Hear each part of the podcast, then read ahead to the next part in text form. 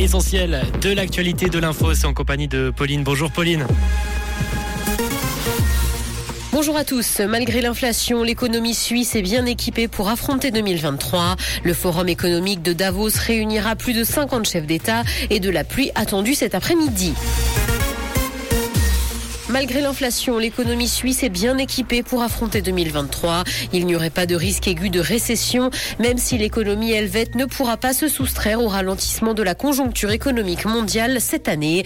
Et ce parce que le pays possède de nombreux atouts, comme notamment un pouvoir d'achat qui a bien moins diminué qu'à l'étranger grâce à la force du franc suisse. L'endettement est par ailleurs faible et de nombreux brevets ont été déposés.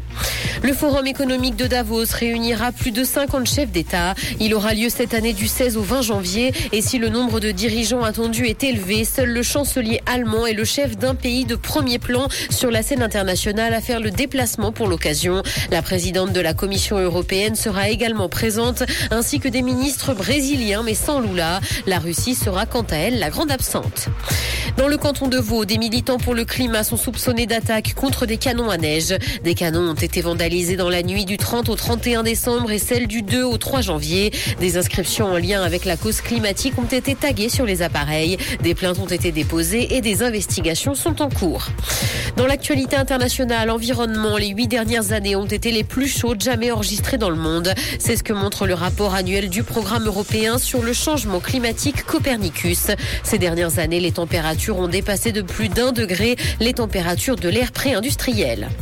La Chine va s'attaquer aux vidéos deepfake. Une nouvelle réglementation est entrée en vigueur dans le pays pour encadrer ces trucages numériques très réalistes. Cette technique basée sur l'intelligence artificielle est très répandue sur les réseaux sociaux. Pékin estime que ces trucages sont un danger pour la sécurité nationale et la stabilité sociale. L'identité réelle des utilisateurs est à présent demandée dans le pays.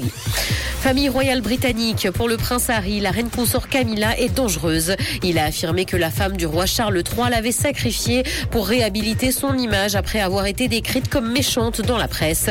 Il précise qu'elle avait des relations étroites avec la presse britannique avec une volonté d'échanger des informations. Il a ajouté qu'il n'avait jamais été invité dans l'avion affrété pour aller voir sa grand-mère sur son lit de mort. Le ciel sera couvert cet après-midi et il va pleuvoir. Côté température, le mercure affichera 6 degrés à Nyon et Yverdon, ainsi que 7 à Montreux et Morges. Bon après-midi à tous sur Rouge. C'était la météo, c'est Rouge.